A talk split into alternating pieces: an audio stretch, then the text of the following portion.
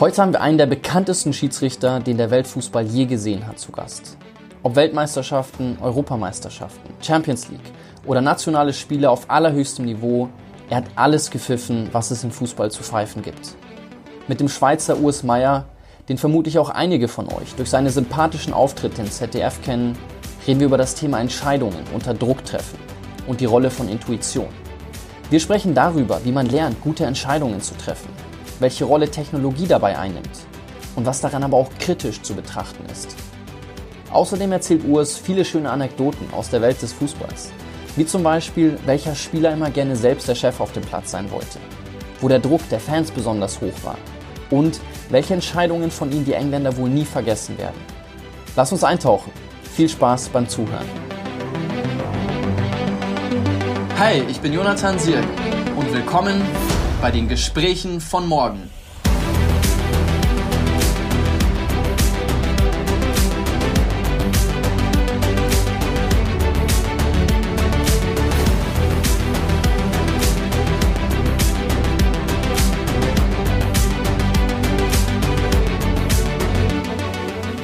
Urs, herzlich willkommen bei den Gesprächen von morgen. Ich freue mich auf den Austausch mit dir. Gleichfalls, danke, Jonathan. Urs, wenn du an deine aktive Zeit als Schiedsrichter zurückdenkst, was ist denn so das Schönste für dich am Schiedsrichter-Dasein gewesen? Ähm, Im Prinzip die Begegnung mit den Menschen, mit verschiedenen Kulturen. Äh, ich bin in Länder gekommen, die ich sonst wahrscheinlich nie bereist hätte äh, und vor allem dann eben diese Menschen da im Prinzip zu treffen. Eigentlich so die Anfangszeit von meinem internationalen Schiedsrichter-Dasein, das war eigentlich so die schönste Zeit.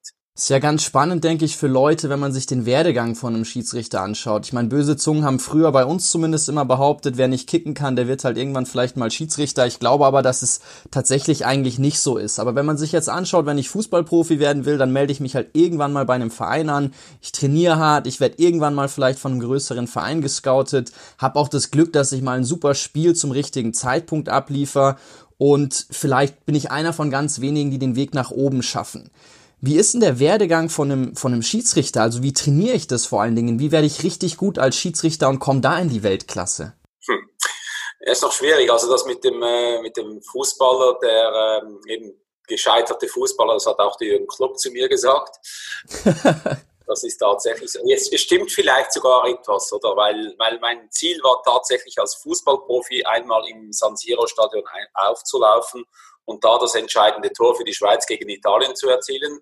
Äh, das war tatsächlich so mein Traum und äh, mit 14 habe ich realisiert, ich werde das nicht schaffen als Fußballer, also musste Plan B her und Plan B war eben dann schlussendlich eben Schiedsrichter, oder? Und ich glaube, äh, ein guter Schiedsrichter, der muss Spielverständnis haben, der muss spüren, was weh tut. Und zwar nicht nur körperlich weh tut, sondern eben auch seelisch wehtut. Also Niederlagen, wie geht man mit Niederlagen um? Wie geht man mit einem Nichtaufstieg um? Wie geht man mit einer, mit einer, ähm, mit einem Abstieg um? Und so weiter und so fort.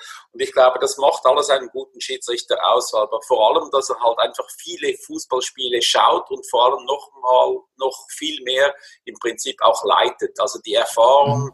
das ist eigentlich das A und so für einen guten Schiedsrichter. Und natürlich dann eben sich auch weiterentwickeln im menschlichen Bereich, also nicht nur äh, die Regeln kennen, sondern eben auch, äh, äh, wir haben 17 Spielregeln, aber die wichtigste ist eigentlich die Regel 18, der gesunde Menschenverstand, mit den Menschen gut umgehen können, mit den Kulturen gut umgehen können und das macht dann eben schlussendlich einen guten Schiedsrichter aus. Da will ich gleich tiefer mit dir äh, eintauchen auf dieses Thema, so die soziale Kompetenz, das Menschliche.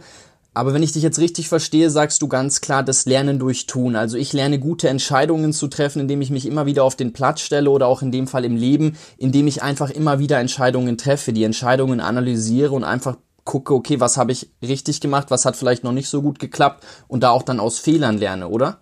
Unbedingt, unbedingt. Und die Fehler auch annehmen. Und das ist natürlich so, wenn du den Weg nach oben, der ist äh, geebnet im Prinzip mit, mit, vielen, mit vielen Fehlentscheidungen, oder? Und das ist ja das Schöne, dass du im Prinzip eben auch diese Fehlentscheidungen, die darfst du äh, in den unteren Ligen machen, oder? Du hast ja Zeit, bis du da aufsteigst in die oberen Ligen, oder? Und ich sage immer wieder, ein Bergsteiger, äh, ja, wenn er halt irgendwo auf einem kleinen Hügel mal ausrutscht, dann ist das eine, oder? Aber wenn er äh, am Mount Everest ausrutscht, ist es das andere, oder? Dann äh, wird es dann gefährlich und äh, vielleicht sogar lebensbedrohlich.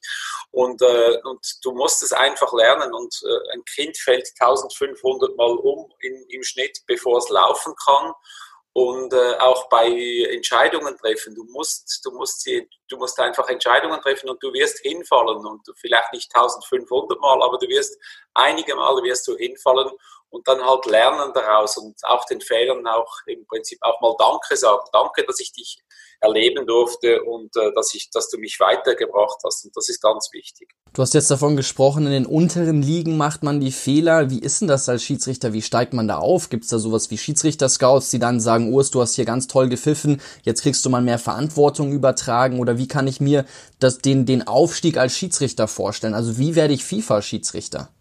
Ja, das ist genauso. Also du beginnst eigentlich in den unteren Ligen, also ganz weit unten. Ich habe bei den äh, D-Jugend, D-Jugend habe ich begonnen und dann kommt irgendein Beobachter und sagt, ja, du bist jetzt fähig für die, Höhe, die nächst höheren Ligen und so weiter. Und das ist eigentlich ein langer Aufstieg. Also bei mir ging es 14 Jahre, bis ich in die oberste Schweizer Liga gekommen bin. Also muss man vorstellen, 14 Jahre. Dann nochmals drei Jahre bis auf die internationale Liste. Und dann ging es relativ schnell. Da habe ich innerhalb von zwei Jahren bin ich dann schon in die Champions League gekommen und dann äh, Weltmeisterschaften, Europameisterschaften und so weiter. Da ging es dann richtig schnell. Aber der Weg unten, der war sehr, sehr lang. Und äh, ja, du wirst immer wieder angeschaut und immer wieder kommen Beobachter natürlich auch das Menschliche oder vielleicht passt, passt dir, passt dem deine Nase nicht und äh, dann, ja, dann kann es sein, dass du eine schlechte Bewertung kriegst und äh, nochmals ein Jahr warten musst und bis du wieder aufsteigst, oder?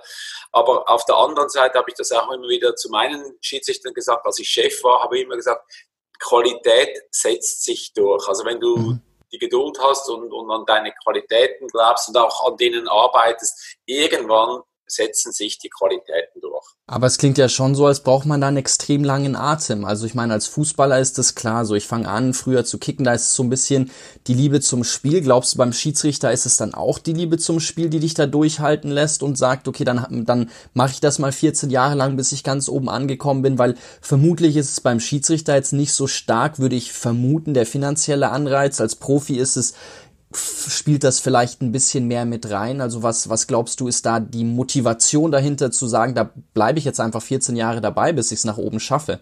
Ja, ich glaube, bei allem, was man macht, ob das jetzt als Profifußballer ist, oder Schiedsrichter ist, im Geschäftsleben ist, in der Familie ist, keine Ahnung. Wenn die Liebe nicht da ist, die Liebe zur, zur, zur Sache, ähm, dann nützt auch das Geld nichts. Also der Geld, das Geld kann, ist kurzfristig vielleicht ein anderer, ja. vielleicht sogar mittelfristig, aber äh, nicht langfristig. Und äh, ich glaube, es ist immer wieder die Liebe zur Sache, die einen eben im Prinzip das aushalten lässt. Also im Prinzip ist es ja auch etwas Positives.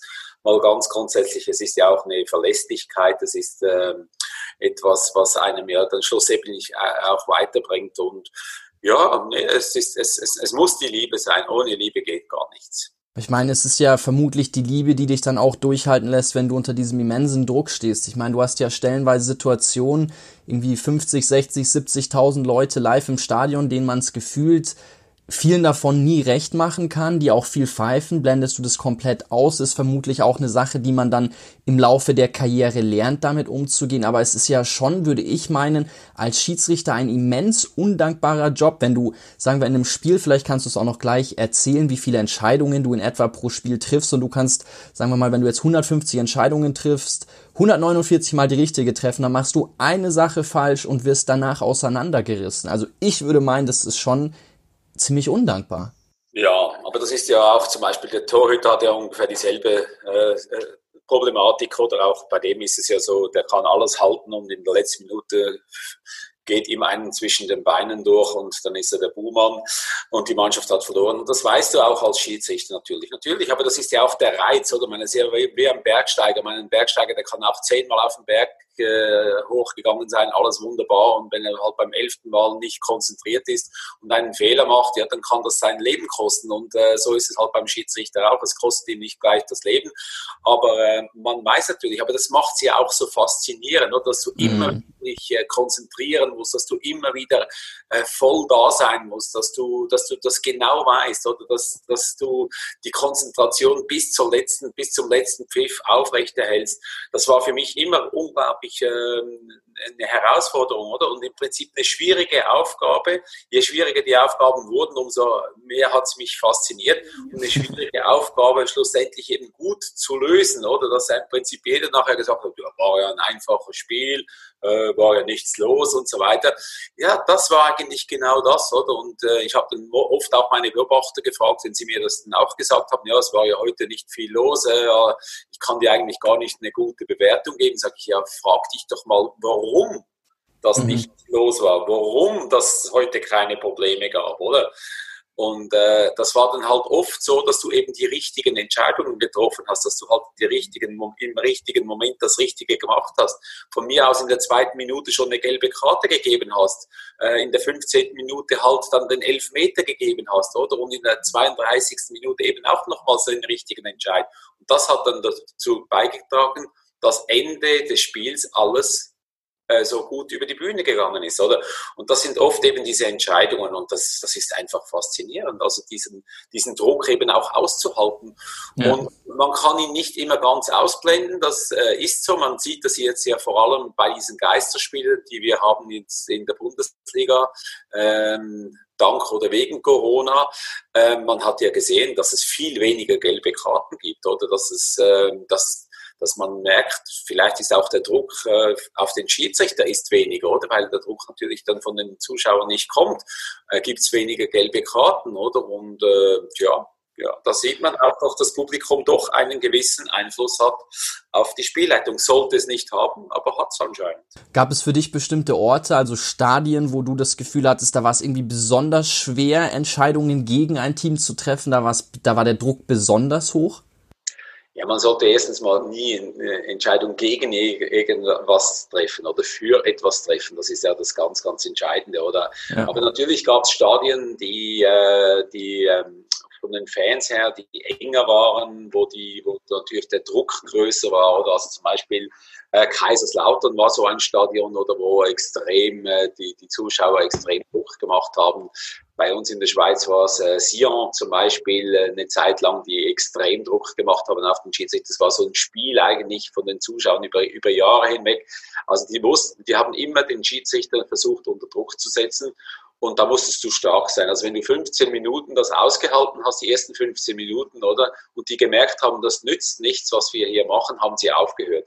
Aber wehe, die haben gemerkt, hey, das nützt etwas, dann haben die nicht mehr aufgehört, dann haben die 90 Minuten durch, äh, durchwegs äh, Druck auf den Schiedsrichter gemacht.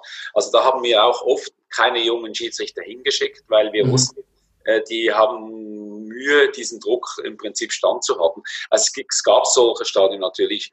Und wenn du natürlich irgendwo in, in der Türkei bist, da musst du auch, da musst du unglaublich stark sein. Also da, das, mhm. sonst fressen die dich. Aber das ist nicht nur die, die in, äh, in der Türkei nicht nur die Zuschauer, auch die Spieler, die merken das sofort. Also wenn du da Schwäche zeigst, dann hast du verloren. Und das ist immer so ein, ja, für mich war das auch immer ein Spiel, oder? Im Prinzip einfach stark zu sein und, und zu sagen, nee, es gibt hier nur einen Chef und äh, der bin ich. Unter uns gesprochen, gab es mal ein Spiel, wo der Druck tatsächlich, vielleicht auch noch als, als du ein bisschen jünger warst, noch nicht so erfahren, der Druck ein bisschen zu groß wurde und du Schwäche gezeigt hast? Und falls ja, wie hältst du es denn dann bis zum Ende des Spiels aus? Kannst du die Autorität nochmal zurückgewinnen oder wenn du sagst, wenn du einmal, wenn die einmal merken, okay, da kann ich, da, da ist irgendwie die Stärke nicht so vorhanden, kannst du dir das zurückholen? Ja, also ich denke schon. Also, also ich sage immer wieder, ein guter Schiedsrichter, der kann eigentlich dauernd äh, die, die, die ähm, die Leitplanken enger machen und wieder weiter draußen machen. Oder ein guter Schiedsrichter kann auf allen Tastaturen, auf allen Tasten des Klaviers spielen, oder? Und der spielt nicht nur in der Mitte, der spielt nicht nur unten, der spielt nicht nur oben, der kann alles und der kann das, oder? Der gute Schiedsrichter. Ein schlechter Schiedsrichter, ähm, der hat Mühe, ein Spiel wieder zurückzuholen. Das kann passieren. Und mein, auf deine Frage zurückzukommen, ja, ich hatte das dass ich in einem meiner ersten Spiele in der obersten Liga, hatte ich ein Pokalspiel vor über 20.000 Zuschauern in Basel und da war ich tatsächlich noch nicht bereit, diesen Druck auszuhalten. Ich habe das das erste Mal erlebt. Ich habe vorher nie mehr als äh, 8.000 Zuschauer gehabt oder sogar noch weniger. und dann das erste Mal über 20.000 und da habe ich tatsächlich einen Elfmeter gepfiffen auf Druck des Publikums für den FC Basel damals zum 3 zu 2 Sieg gegen Neuenburg Samax. Und ähm, ich wusste, dass, dass es äh, ein Fehlentscheid war. Natürlich auch der Präsident des äh, gegnerischen Clubs von Neuenburg Samax, ein toller Mensch, der Gilbert Facchinetti, wusste das aus, hat es mir auch gesagt nach dem Spiel. Und ich bin nach Hause gefahren, habe mich im Spiegel angeschaut und habe gesagt, wenn ich noch einmal in meinem Leben schwach werde, wenn ich noch einmal mich vom Publikum beeinflussen lasse, dann werde ich aufhören als Schiedsrichter. Dann ist es, ist es das gewesen, weil äh, das geht gar nicht, oder? Also ja. Das erwartet man von einem Schiedsrichter in der obersten Liga. Und da muss auch jeder mit sich selber im Klaren sein. Und das ist nicht nur im Fußball so, das ist auch im Geschäftsleben so. Also wenn einer in eine Position kommt, wo er überlastet ist, wo er permanent überlastet ist, dann müsste er eigentlich auch so ehrlich sein mit sich selbst um wieder einen Schritt zurückzugehen. Und äh, ich glaube, das ist das Wichtigste. Und, und ich kann sagen, dieser Fehlentscheid damals, das war eigentlich der wichtigste Fehlentscheid in meiner Schiedsrichterkarriere. Der hat mich stark gemacht, der hat mich äh, im Prinzip nachher dahin gebracht, wo ich, äh, wo ich hin wollte, an Weltmeisterschaften, Europameisterschaften. Ja und so weiter.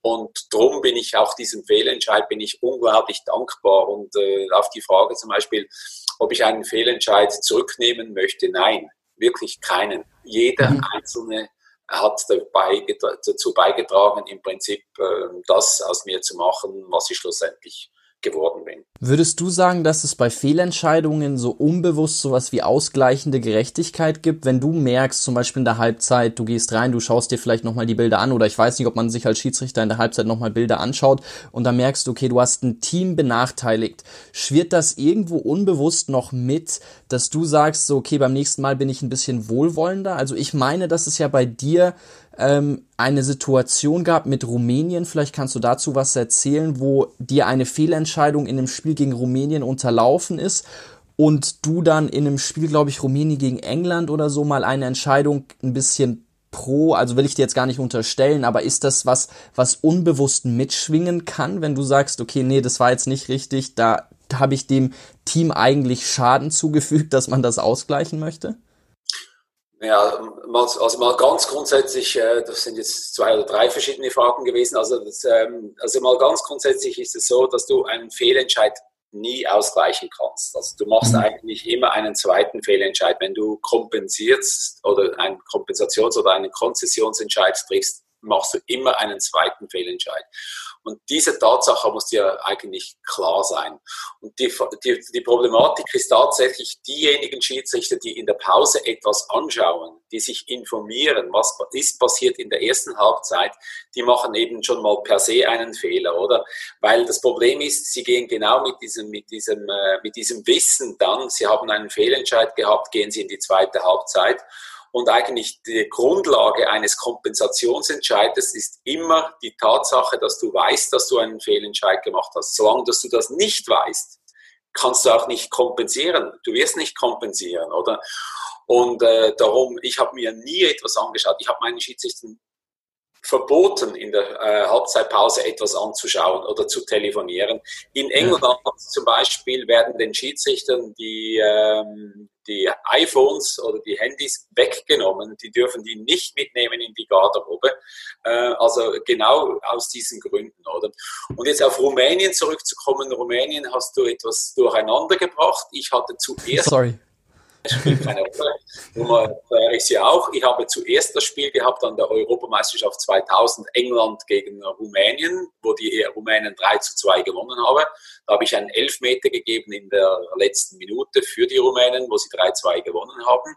Und die Engländer sind dann ausgeschieden. Und das andere Spiel, was du gesagt hast, das war das Spiel, Qualifikationsspiel 2000 und äh, vier, glaube ich. Das war in Dänemark, Dänemark gegen Rumänien, wo ich äh, länger nachspielen lasse habe. Äh, ich habe vier Minuten Nachspielzeit angezeigt.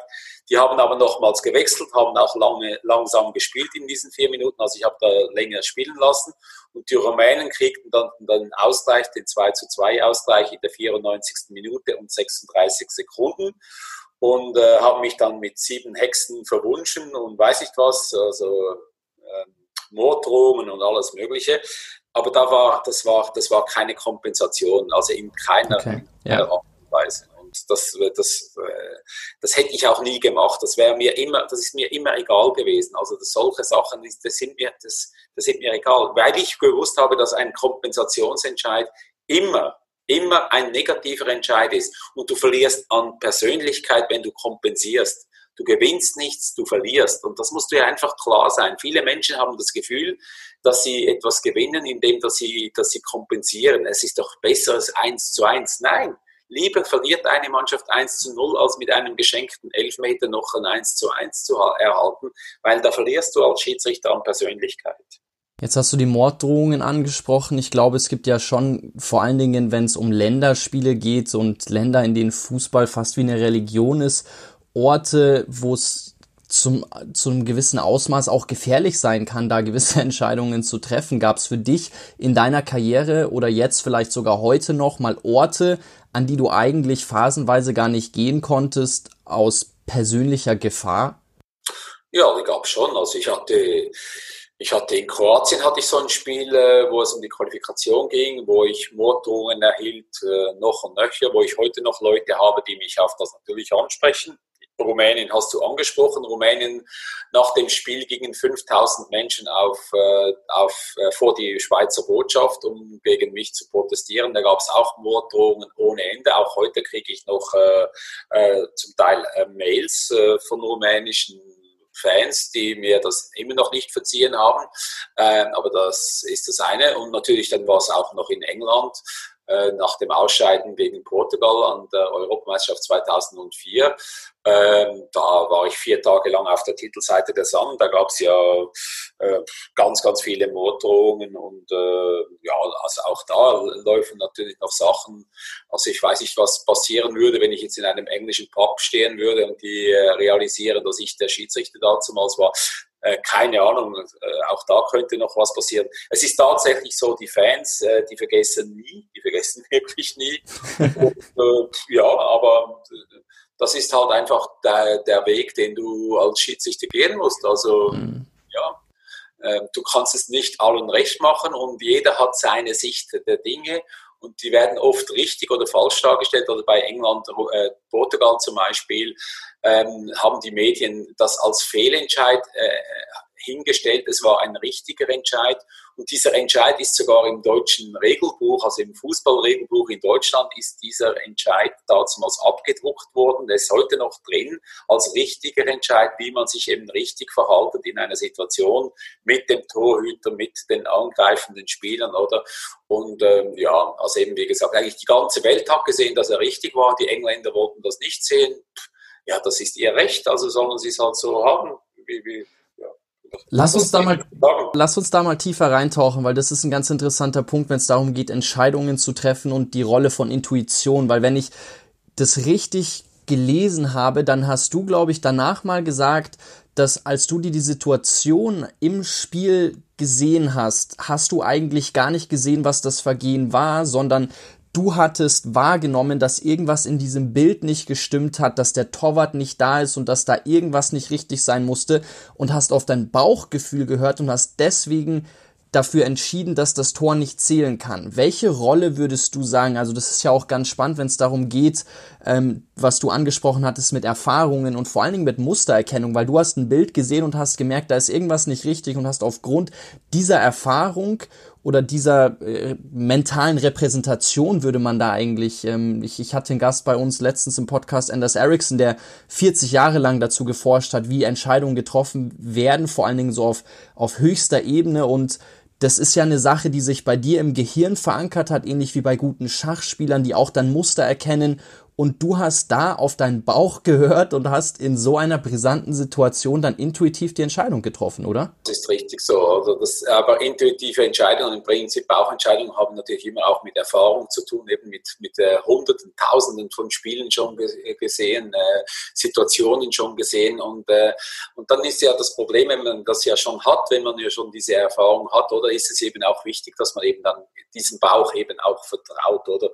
Und ich habe ganz viele Entscheidungen getroffen, in meinem Leben, äh, wo ich eigentlich nur der Bauch gesagt habe, pfeif und ich habe nicht gepfiffen. Im Nachhinein hätte ich auf meinen Bauch gehört, wäre es richtig gewesen.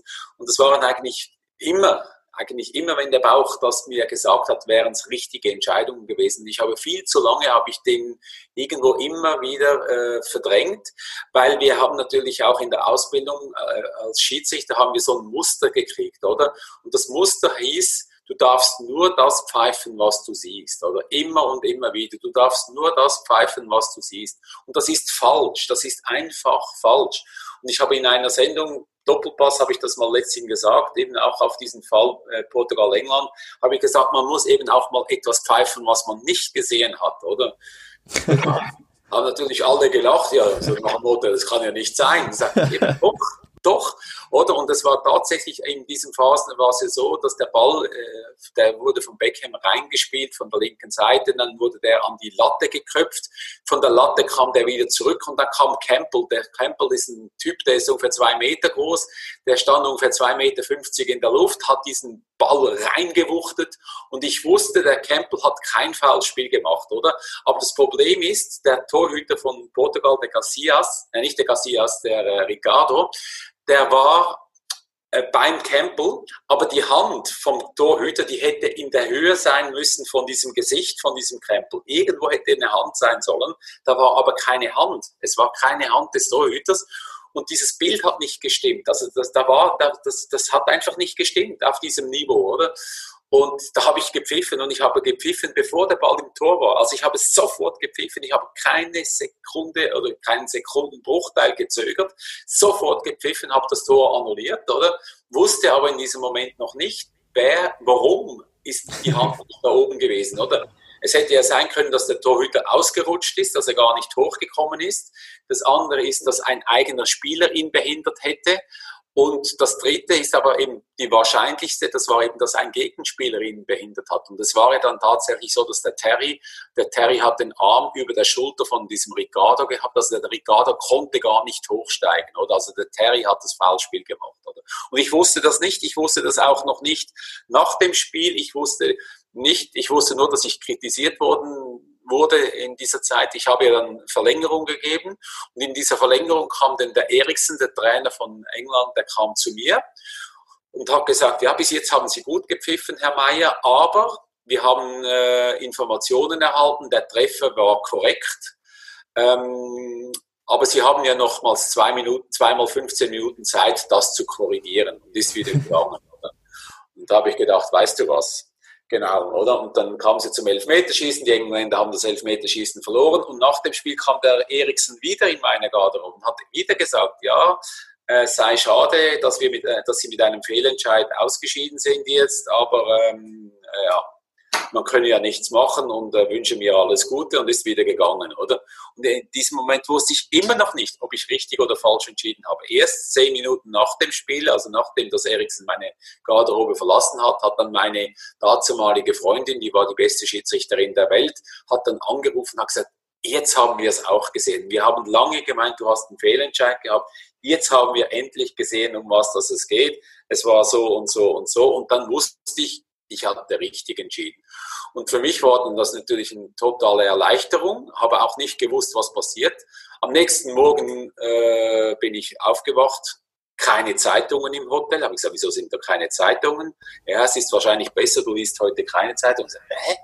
Habe ich alles richtig gemacht? Wieso soll ich keine Zeitungen lesen, oder? Dann habe ich gemerkt, dass in England der Bär los war, also eben Titelseite Sun, vier Tage auf der Titelseite, die haben mich da richtig fertig gemacht und niemand hat mir geholfen und äh, auch die UEFA nicht äh, dazumals und das hat mir schon, das hat mir schon, äh, ja, das hat mir auch gezeigt, dass du oft, auch wenn du richtige Entscheidungen triffst, je nachdem steht da niemand hinter dir. Das ist unglaublich. Und, aber wie gesagt, auch das im ersten Moment, ich habe dann das äh, EM-Final nicht gekriegt. Das war natürlich die bittere Enttäuschung. Eigentlich hätte ich das verdient gehabt.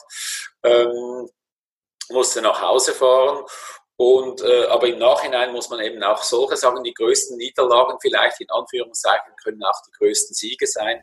Ja. Ich wurde so populär in der Schweiz, in Deutschland, dass ich nachher den Vertrag erhielt vom ZDF. Ich bin heute noch beim ZDF. Ich bin da unglaublich dankbar, dass ich diese Chance erhalten habe und dass wir heute das Interview führen. Wahrscheinlich hat alles mit dem zu tun, was da passiert ist. Lass uns mal, ich fand das jetzt sehr, sehr spannend, was du erzählt hast. Vor allen Dingen, dass da eigentlich kein Backing seitens der UEFA für dich kam. Und das ist ja ganz interessant in der heutigen Gesellschaft, wenn es immer wieder heißt, wir brauchen eine Kultur des Scheiterns, dass auch Fehler erlaubt sind.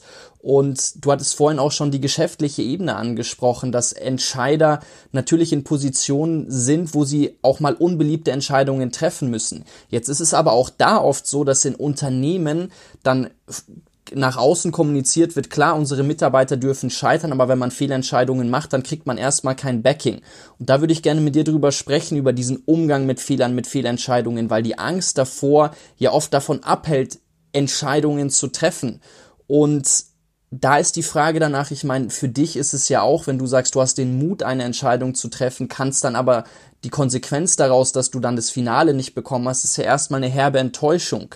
Und was wäre aus deiner Sicht ein zukunftsfähiger Umgang mit Fehlentscheidungen? Also wie kann ich lernen, damit umzugehen und wie kann ich immer wieder diesen Mut auch aufbringen in der Hoffnung, dass es vielleicht belohnt wird, wenn ich eine Entscheidung treffe, die vielleicht auch ein Fehler sein kann. Weil ich glaube, dass Innovation oder dass neue Dinge nur entstehen können, wenn ich den Mut aufbringe, solche Entscheidungen zu treffen. Absolut, absolut. Ich gebe dir da 100% recht. Also ich glaube, das ist das Allerwichtigste, dass du eben genau diese Freiheit, diese Sicherheit hast, im Prinzip Entscheidungen treffen zu können, oder? Und die Sicherheit kriegst du von deinen Vorgesetzten, oder? Und äh, das dürfen keine nicht, nicht nur Lippenbekenntnisse sein, sondern da muss auch etwas äh, dahinter sein. Oder ich habe immer, ich habe zum Beispiel meine Assistenten, wenn ich mit meinen Assistenten unterwegs war und die hatten einen Fehlentscheid drin gehabt, die haben Offside übersehen oder Abseits übersehen oder irgend sowas, oder? Da bin ich immer hingestanden. Oder nicht, nicht den schwarzen Peter rübergeben, ja, mein Assistent hat hier halt einen Fehler gemacht, sondern nein, wir, ich, es ist unser Team. Da bin ich hingestanden als Chef und habe gesagt, ja, wir übernehmen die Verantwortung, das war ein Fehlentscheid, Bach, oder? Äh, aber das sind wir, nicht äh, der Einzelne, oder? Und äh, ich habe dann versucht, dem Assistenten dann eben wieder diesen, diese, diese Sicherheit zu geben. Im, im Prinzip, ja, jetzt ist es dir mal passiert, äh, ich mache dann vielleicht im nächsten oder übernächsten Spiel passiert mir wieder ein Fehler. Äh, das ist menschlich auf dieser Dings, oder? Aber dass man dann hinsteht und eben, wie gesagt, diesen Mitarbeiter den Rücken stärkt, oder? Und das dem sagt, und du machst weiterhin so und, und hab weiterhin den Mut, äh, Entscheidungen zu treffen. Das ist ganz, ganz wichtig, weil wenn du denen den Mut nimmst, wenn du denen die Sicherheit nimmst, dann kannst du sicher sein, dass bei einer ganz, ganz speziellen Situation vielleicht in einem ganz wichtigen Spiel dieser Assistentin eben auch nicht den Mut hat, den Fahnen zu, äh, äh, in die Höhe zu halten und dir eine Entscheidung anzuzeigen. Und dann hast du ein, dann hast du ein richtiges Problem. Oder? Also das heißt auch wieder, ja, ermutige deine Mitarbeiter, ermutige dein Umfeld im Prinzip äh, Fehler zu machen. Das ist bei den Kindern so, oder? Äh, heute, heute versucht man die Kinder immer in Watte zu, zu ja zu, zu hüllen, dass ja nichts passiert. Ja, verdammt nochmal, nein. Lass sie, lass sie auch mal, lass sie mal, lass sie auch mal halt von mir aus äh, runterfallen von einem, von einem Gestell. Äh, die, die sind ja meistens gut gesichert. Ja, dann tut es halt mal kurz weh. Ja, verdammt nochmal. Aber dann hat er eine Erfahrung gemacht. Wie oft sind wir umgefallen? Also wir haben äh, die ganzen Knie aufgeschlagen und, und so weiter und so fort, oder? Und sind ja auch nicht gestorben. Also, ähm, ja, wir, wir haben eine Gesellschaft, wo, wo, wo man einfach immer wieder versucht, alles möglichst ähm, sicher zu gestalten, oder? Aber im Prinzip äh, machen wir das Falsche, oder? Wir sind dann, wir sind dann nicht in der Lage, wenn es dann wirklich in, in eine Krise kommt, wenn es wirklich wichtige Entscheidungen äh, gibt, die dann eben auch zu treffen. Du hattest eingangs gesagt, dass es für dich mit das Spannendste war, auch die unterschiedlichen Kulturen kennenzulernen. Würdest du sagen, dass es auch, wenn man sich die Gesellschaft anschaut, ich finde es ganz spannend, wie unterschiedliche Kulturen mit Fehlern umgehen und dass es in manchen Kulturen viel mehr tatsächlich auch der Raum dafür gegeben wird, in anderen ist es viel mehr unverzeihbar, wenn man Fehler macht. Also ich meine, du hattest jetzt hier, du, du bist Schweizer, ich bin äh, le lebe schon lange in Deutschland, bin, bin, bin, bin deutscher Staatsbürger. Ich habe das Gefühl, hier haben wir einen viel höheren perfektionistischen Anspruch, wo Fehler eher nicht so schnell verziehen werden. Wie ist deine Erfahrung da aus interkultureller Perspektive? Ja, das ist schon so. Das ist tatsächlich so, oder? Also wir, wir haben immer den Anspruch von, von Perfektion, oder? Und alles muss perfekt sein. Und äh, in, gerade in Spanien, wo ich jetzt auch lebe, oder? Da ist eigentlich genau das, ja nicht genau das Gegenteil, aber in eine andere Dings. Ja, da, da macht man halt mal, man macht mal irgendwas, oder? Und wenn man merkt, es ist falsch, ja, dann sucht man sich äh, die beste Lösung. Ja, wie können wir jetzt das wieder korrigieren? Und dann reißen wir halt das Ganze wieder ab oder äh, machen das wieder neu oder also die sind auch sehr, sehr kreativ, oder? Also ich bin, ich bin immer überrascht über den über die spanischen äh, Handwerker zum Beispiel, wie kreativ die umgehen mit, mit, mit, mit der Situation, oder? Und ähm, ja, das ist für uns oft schwierig, ähm, das nachzuvollziehen, weil wir immer das Gefühl haben, es muss alles perfekt sein. Nur das Problem ist, dieses Perfekte ist auch bei uns nicht perfekt, mal ganz grundsätzlich, oder? ähm, ja, und ich glaube eben so mal dieses eben Leben und Leben lassen, dieses einfach mal, mal machen und ja, okay, und das wieder korrigieren. Oder die Amerikaner zum Beispiel sind ja auch so, oder im Prinzip, ja, okay, dann sind wir halt mal Konkurs oder keine Ahnung, ja, was ist, was ist jetzt? Jetzt, jetzt geht es weiter, oder? Also jetzt äh, lernen wir daraus und, und, und machen es nochmals, oder? Ja. Bei, uns ist, bei uns ist es schon, wenn einer mal irgendwo ein Konkurs ist nie was Schönes, mal ganz grundsätzlich, weil es gibt ja dann Leute, die Geld verlieren auch äh, dabei, oder? Äh, das ist sicher nicht das Ziel, oder? Aber wenn es passiert, dann passiert es halt. Also verdammt nochmal, ja, irgendwo hat man halt etwas falsch ähm, kalkuliert und, und, und vielleicht etwas zu viel Risiko genommen. Ja, und jetzt, ja. Ja, also ich finde die Haltung in Amerika tatsächlich, wenn ich mit amerikanischen Unternehmern spreche, die sagen alle, wenn du vom Pferd fällst, dann steig wieder auf und, und, und reite weiter und du mal wirst nächstes Mal besser machen. Du hattest eingangs gesagt, das fand ich ganz interessant, dass ihr 17 Regeln habt und die 18. Regel ist eigentlich die wichtigste. Wie lernt man denn den souveränen Umgang mit gestandenen Profis? Also ist vermutlich auch viel Lernen durch Tun, aber gibt's da irgendwelche Sachen, Weiterbildungen, die ihr da auch macht, wo ihr merkt, okay, diese soziale Kompetenz, dieser Umgang mit Spielern, da auch mal den Druck rauszunehmen und einfach äh, ja die Situation gut kontrollieren zu können und da mit den Menschen gut umzugehen. Wie würdest du sagen, hast oder was was waren da für dich Erfahrungen, Dinge, die du gelernt hast, die dir am meisten geholfen haben? Ja gut, also meine, am meisten geholfen hat mir ganz sicher äh, eigentlich all, all die Spiele, die ich schon hatte, eben in, in den unteren Ligen. Oder also wenn du dann im Prinzip bei uns in, in der Schweiz hatten wir zum Beispiel Mannschaften in Aarau, da hast du Türk Aarau, Lados Aarau, Espanyol Aarau, alles mögliche, die ganzen verschiedenen Kulturen. Oder? Und all diese Spiele waren ja eigentlich alles kleine Länderspiele und da hast du schon sehr, sehr viel gelernt über die verschiedenen Kulturen. Und das Problem ist eigentlich aber immer dasselbe, es sind immer wieder Menschen, oder? Und ob das Profis sind, auch die Profis, bei den Profis gibt es äh, die und die Typen, oder? Du musst eigentlich die Menschen, äh, musst du eigentlich, äh, erstens mal musst du sie gerne haben, du musst Menschen mögen. Wenn du sie nicht magst, wenn du mit, mit, mit, äh, mit Vorurteilen und mit Antipathien reingehst, dann hast du erstens mal verloren als Führungskraft. Also du musst immer mit, mit Sympathie und, und Antipathie, musst, äh, mit, mit, äh, mit Empathie musst du da reingehen.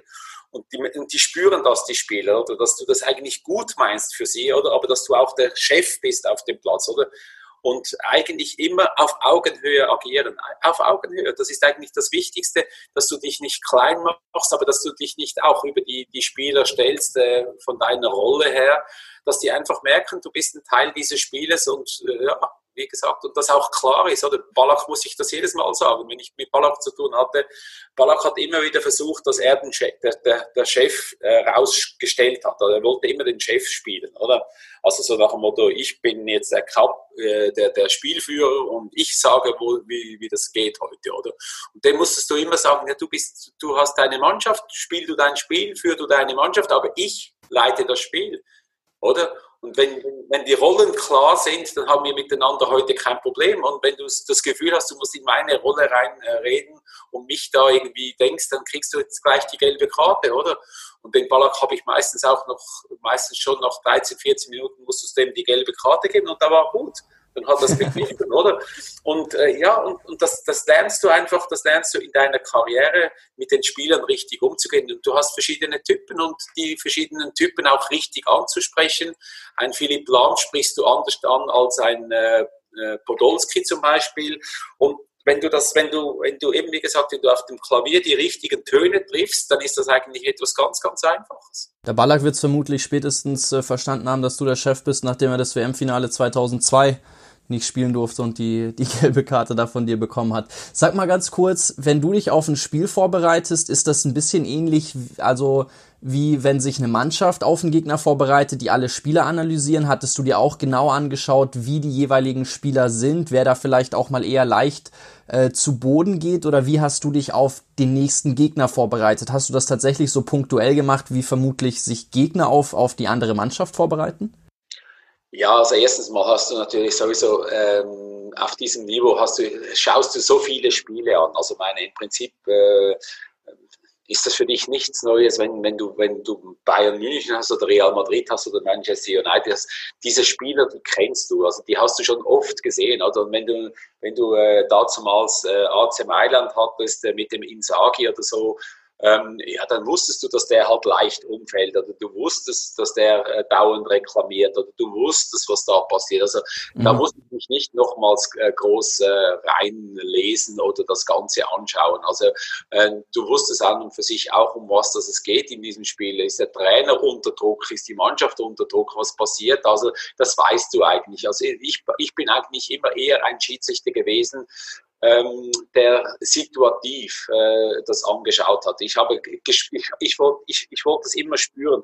Also ich bin auch immer eine Stunde vor Spielbeginn bin ich noch in die Garderobe gegangen von beiden Mannschaften, habe gespürt, wie sind die drauf, was passiert das, oder? Und das ist, das ist unterschiedlich, oder? Bayern München ist nicht jedes Mal, die Mannschaft ist nicht immer gleich drauf. Also die sind Oft sind sie vielleicht zu locker drauf, oft sind sie vielleicht zu verkrampft drauf und du spürst das und dann mit den Spielern vor dem Spiel und dann beginnt das Spiel und du musst es einfach spüren, wie ist die Atmosphäre, wie gehen die miteinander um und ich bin da eher so ein situativer Schiedsrichter gewesen. Also was nützt mir die ganzen Statistiken und die ganzen, ja. wenn es dann, äh, meistens kommt es sowieso anders, als, als du gedacht hast, oder? Dann denkst du, ja, heute spielen sie so und so und dann, musst, dann stellst du nach fünf Minuten einen vom Platz, ja, dann hast du ganz ein anderes Spiel. Dann musst du mhm. wirklich wieder auf dieses Spiel einstellen, oder? Also, keine Ahnung, was. Das verändert sich so schnell, kann sich etwas verändern und darum, ich glaube eben die Schiedsrichter, die eben situativ mit den Situationen äh, umgehen können, die, denen fällt es auch äh, leichter bei, bei, äh, bei, äh, bei veränderten Voraussetzungen dann eben auch die richtigen Entscheidungen zu treffen, oder? Es gibt viele Menschen, die sind so strukturiert, oder? Und sobald dass sie aus dieser Struktur herausfallen, sind sie wie, wie, wie gelähmt, oder? Mhm. Und diejenigen, die halt eher das Chaotische, im Prinzip das Situative lieben, ja, die, die werden auch in dieser Situation, werden sie sofort eine Lösung finden. Ich würde gerne das Thema Intuition nochmal tiefer mit dir aufgreifen, vor allem mit Blick auf den Einsatz von Technologie, weil in der KI-Forschung, das ist ein Thema, mit dem ich mich viel auseinandersetze, da heißt es oft, dass das Zusammenspiel von Mensch und Maschine beide noch besser machen würde. Und jetzt ist die Frage mit dem Einsatz von Technologien für Schiedsrichter, so glaubst du, dass Schiedsrichter dadurch gewisse Dinge tendenziell eher mehr laufen lassen und sich im Zweifel eher auf die Technik verlassen, obwohl eigentlich ja, würde ich meinen, der Impuls schon da ist zu sagen, als Schiedsrichter, ich muss ja handeln, ich muss ja reagieren, aber im Zweifel greift die Technik ein. Glaubst du, dass das, das Treffen von Entscheidungen ja, also dieses menschliche Urteilsvermögen eher ein bisschen schwächt oder wie ist deine Haltung dazu? Ja, ich denke schon, ja. Ich denke, dass es tatsächlich so ist. Oder? Und das Problem ist ja, dass wir ja Schnittstellen haben. Oder? Also wir haben ja nicht nur oder bei Entscheidungen ist es so, wir haben Entscheidungen, die sind schwarz-weiß, oder? Und äh, alles, was schwarz-weiß ist, kann im Prinzip die Technik im Prinzip lösen. Die kann uns da helfen, oder? Also schwarz-weiß ist ein Tor, Tor oder nicht Tor ist schwarz-weiß. Äh, Abseits ist in der Regel schwarz-weiß ähm, ist der Ball aus dem Spiel oder nicht im Spiel, äh, ist auch schwarz-weiß, oder? Aber dann hat sich dann schon bald, oder? Also im Prinzip ein Foulspiel ist eben nicht schwarz-weiß, ein Handspiel ist eben nicht schwarz-weiß, oder? Das hat sehr, sehr viele Graustufen drin, oder? Und äh, in, diesen, in diesen Fällen äh, braucht es an und für sich eben auch einen, einen Spielleiter, einen Schiedsrichter, der das im Prinzip beurteilen kann, oder?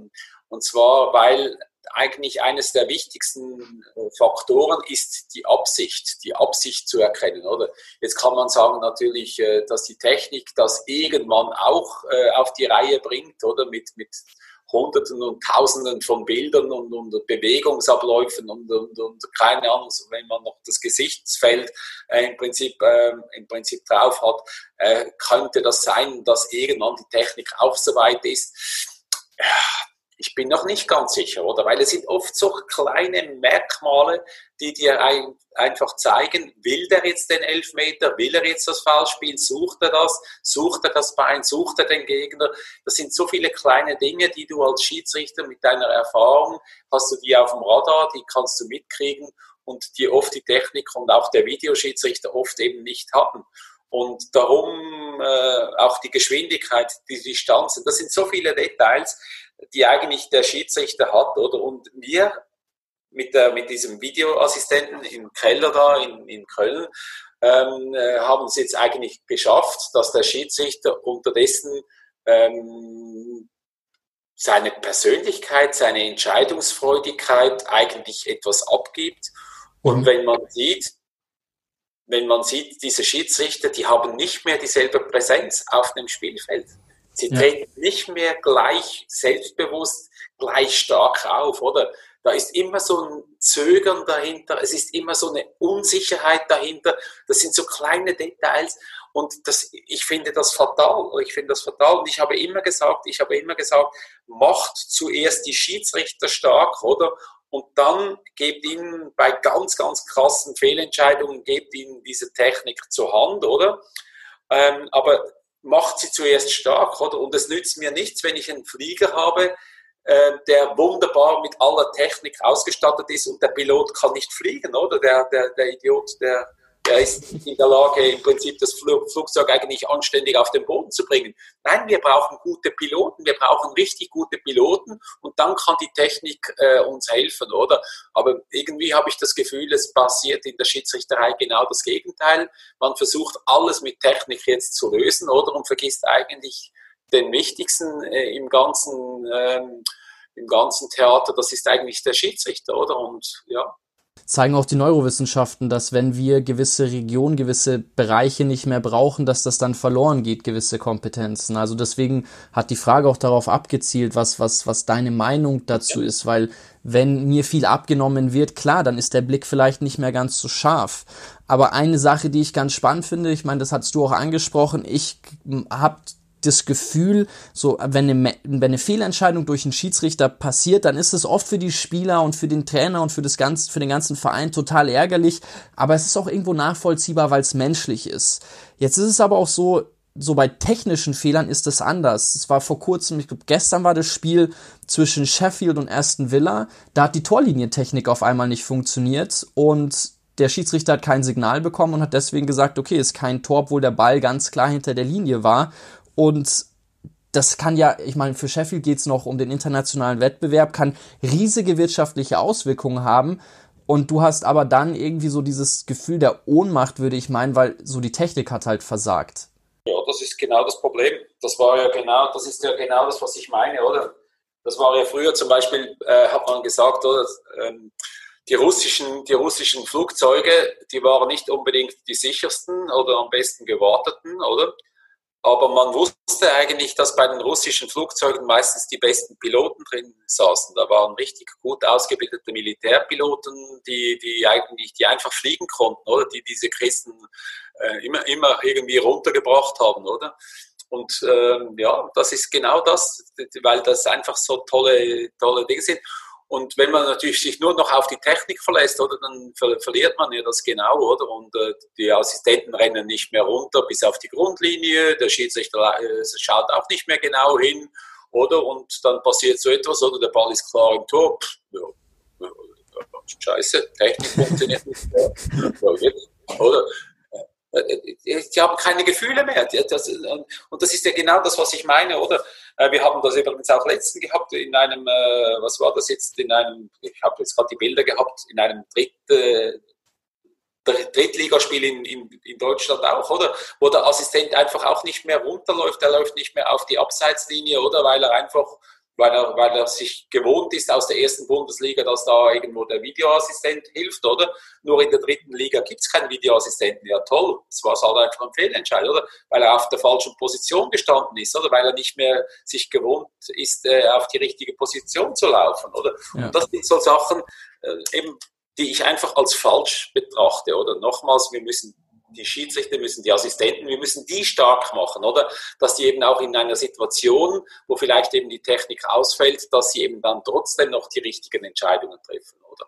Würdest du das im gesellschaftlichen und im, im wirtschaftlichen Kontext ähnlich sehen? Weil wir müssen uns ja irgendwo auf eine Zeit vorbereiten, wo ja die große Hoffnung ist, dass uns Daten und Maschinen dabei helfen, bessere Entscheidungen zu treffen und dass die Maschinen uns in vielerlei Hinsicht auch, auch überlegen sein werden, was das Treffen von Entscheidungen angeht. Aber ist das ein Trend, der dir eher, der dir in Besorgnis in dir hervorruft oder wie siehst du da diesen, die, wie, wie, wie ist da dein Blick in die Zukunft? Ja, eben eigentlich genau. Die Dings, also dass man, dass man immer wieder, also ich sage immer wieder, also äh, beim Autofahren kommen wir jetzt in diese Richtung, oder das selbstfahrende Auto. Wir haben es in den, in den Fliegern, wir haben so viele Programme für die Flieger, oder? Das Problem ist, ist alles, es ist alles gut und recht, oder? Eben nochmals, aber es kann immer wieder dazu führen, dass irgendwas ausfällt, oder? Und dann braucht es wieder den Menschen, oder? Und der Mensch muss immer in der Lage sein, dann im Prinzip das eben auch ausgleichen zu können. Und wenn er nicht mehr in der Lage ist, das auszugleichen, ja, dann wird es fatal. Also wenn dann der Pilot, wie gesagt, wenn er, den, wenn er nicht mehr richtig fliegen kann, kann, oder? Und sich nur noch auf seine Instrumente verlässt und weiß nicht was, das nicht mehr spürt, oder? Dann kommt er vielleicht in eine Situation, wo eben auch die, die, die Technik überfordert ist.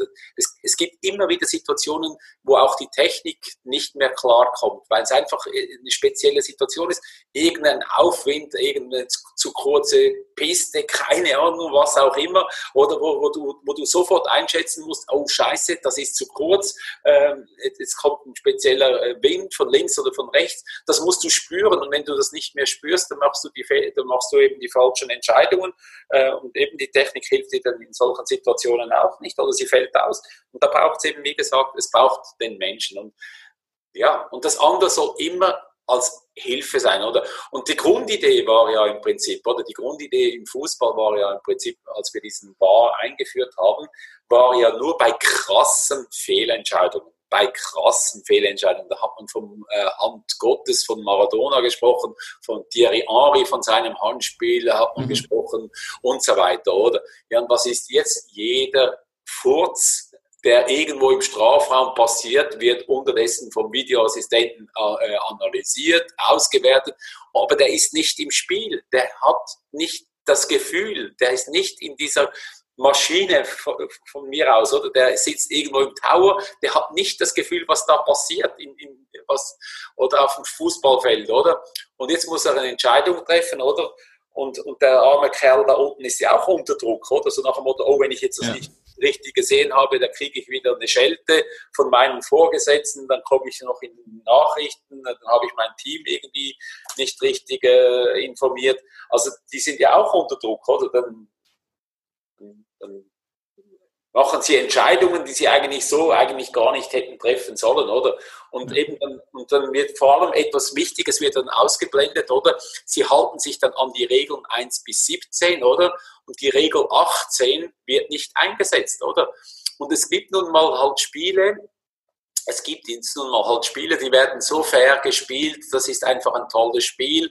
Und da gibt es einfach Situationen, wo du zum Beispiel halt keine rote Karte geben willst oder musst, oder wo vielleicht eben dann im orangen Bereich das Ganze liegt, oder und du sagst, dann gebe ich halt jetzt hier nur die gelbe Karte, oder? Und es stimmt für alle Beteiligten, oder?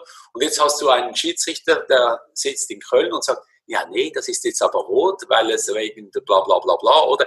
Äh, das ist doch einfach Quatsch, oder? Mhm. Und ja. Also ich muss sagen, ich bin sehr gespannt, wo das Ganze sich hinentwickelt wird, sowohl im Sport als auch auf äh, vielen wirtschaftlichen Bereichen, wenn es darum geht, wie werden wir Entscheidungen in der Zukunft treffen, was lassen wir uns abnehmen, was nicht, weil in der KI-Forschung ist es so komplex mittlerweile, dass wir stellenweise gar nicht mehr wissen, wie eine Maschine zu einer bestimmten Entscheidung kommt. Also wir verstehen, wir können gar nicht mehr den Algorithmus nachvollziehen, wieso dann ein gewisses Resultat ausgespuckt wird. Und das muss ich sagen, finde ich dann schon sehr problematisch, wenn du nicht mal mehr nachvollziehen kannst, wieso du dann eine Entscheidung triffst oder wieso dann ge gewisse ähm, Konsequenzen entstehen.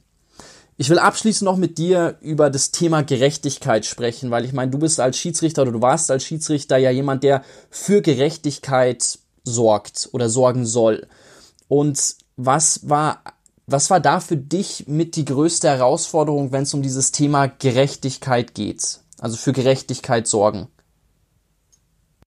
Ja, da muss ich sagen, das war für mich eigentlich, äh, das ist, bei mir ist es schon fast irgendwo in, in meinen Genen drin. Ich keine Ahnung warum. Also ich habe, ich habe mich immer, wenn ich, wenn ich Ungerechtigkeit ähm, sehe oder ja im Prinzip empfinde, habe ich mich immer schon dagegen gewehrt. Und das habe ich, das hat bei mir begonnen wirklich schon im Kindergarten, äh, dass ich mich dann eingesetzt habe für, für, für, für Mitschüler zum Beispiel, die ungerecht behandelt worden sind vom Lehrer und so weiter.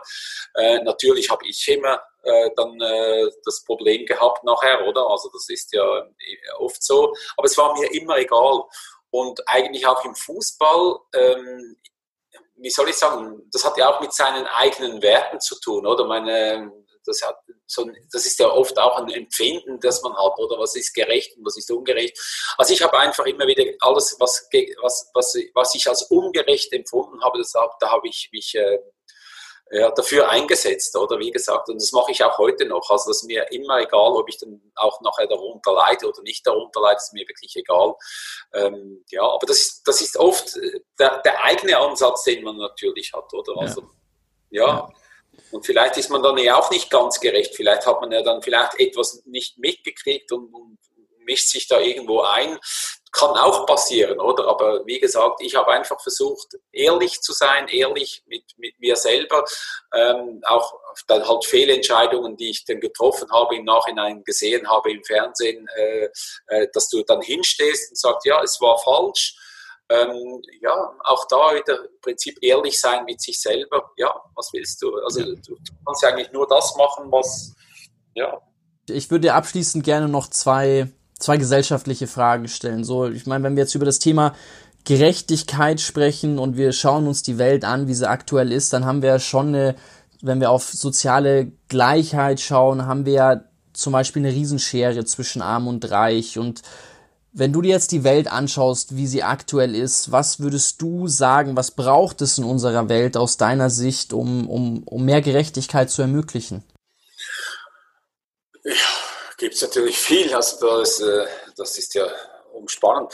Also Gerechtigkeit eben, ich glaube eben einfach, dass man ähm, dass man versucht, dass die Schere, die wir momentan in der, in der Gesellschaft haben, dass die einfach viel zu groß ist, viel zu weit auseinandergegangen ist, oder? Und dass man einfach wieder mehr, ähm, mehr äh, im Prinzip auf die Werte, die wir vor allem jetzt auch während der Corona-Zeit haben wir das gemerkt, äh, ja. dass man wieder mehr auf Werte zurückgekommen ist, dass mehr auf das Soziale, das äh, ähm, was ist uns wichtig, äh, es ist das Umfeld, es sind die Menschen und dass wir einfach wieder mehr äh, zueinander finden, die Menschen zueinander finden. Oder? Und ich, ich kann nur noch mal sagen, oder es ist auch eines der Gründe, warum dass ich hier in Spanien lebe, oder man ist hier einfach viel, viel näher zusammen, oder man, man schaut mehr zueinander, äh, ob das äh, die Nachbarn sind, aber auch in der Familie mit den Großeltern und so weiter. Also auch da, es beginnt eigentlich immer bei sich selbst, oder? Also die, die mhm. oder wir, wir wir können nicht die ganze Welt verändern, indem das, äh, ohne dass wir uns selber verändern. Und ich glaube, wir müssen bei uns beginnen. Wir müssen mal bei uns selber beginnen, die, die, die, die Grenzen auch zwischen Nachbarn zum Beispiel ab, abbauen, einfach solche Sachen wieder offener sein, wieder, wieder mehr kommunizieren und, und dann, dann gehen wir eigentlich schon in die richtige Richtung, oder? Und ja.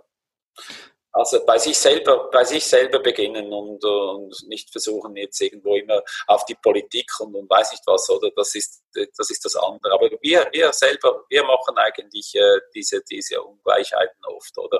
Und eben, wie gesagt, wenn, wenn du jemanden hast in deinem Umfeld, der eben vielleicht finanziell Schwierigkeiten hat, vielleicht die Kinder nicht in die richtige Schule können, dass man da vielleicht auch mal versucht, ja, da vielleicht äh, eine Hilfe zu bieten, dass es eben anders ist, oder? Und da muss man nicht die Politik anfragen und äh, keine Ahnung, Regierungen und, und die Gesellschaft. Nein, man muss bei sich selber beginnen.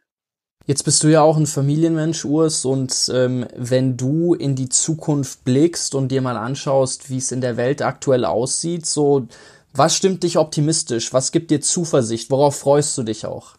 Ja, ich freue mich auf ganz, ganz vieles. Ich denke, dass wir eine unglaublich tolle Jugend haben. Im Prinzip eine Jugend haben, die sehr, sehr intelligent ist, die sehr, sehr weit äh, entwickelt ist, auch ähm, ähm, über die Grenzen hinweg schauen kann, die äh, äh, international zum Teil vernetzt ist. Ähm, und äh, das, das, macht mir sehr, sehr viel Zuversicht, oder, dass, du, dass, du eine, dass wir eine wunderbare Jugend haben. Und ich glaube, dass, dass die Welt im Prinzip ähm, ja, dass, dass viele Grenzen abgebaut werden. Ich bin halt einer, der, der gerne, ich sage immer wieder, ich bin eigentlich ein Weltbürger, oder? Und, ich, ich, ich liebe das einfach, dieses, dieses im Prinzip auch reisen können, diese, diese andere Kulturen erleben, andere Menschen erleben. Und ich glaube, äh, wir müssen viel, viel offener sein in, in solchen Sachen. Und das gibt mir unglaublich Zuversicht, dass wir eine Jugend haben, die, die international unglaublich gut vernetzt ist und die eigentlich so, so Grenzen gar nicht nicht mehr will und kennt. Und das finde ich toll. Urs, vielen Dank. Das hat unheimlich viel Spaß gemacht. Es war super spannend. Danke, dass du so viele Einblicke geteilt hast. Und ja, liebe Grüße nach Spanien. Ich freue mich drauf, wenn wir uns vielleicht da mal treffen, eine Runde Padel-Tennis zusammen spielen. Und erstmal alles Gute für dich. Danke, gleichfalls, lieber Jonathan. Danke.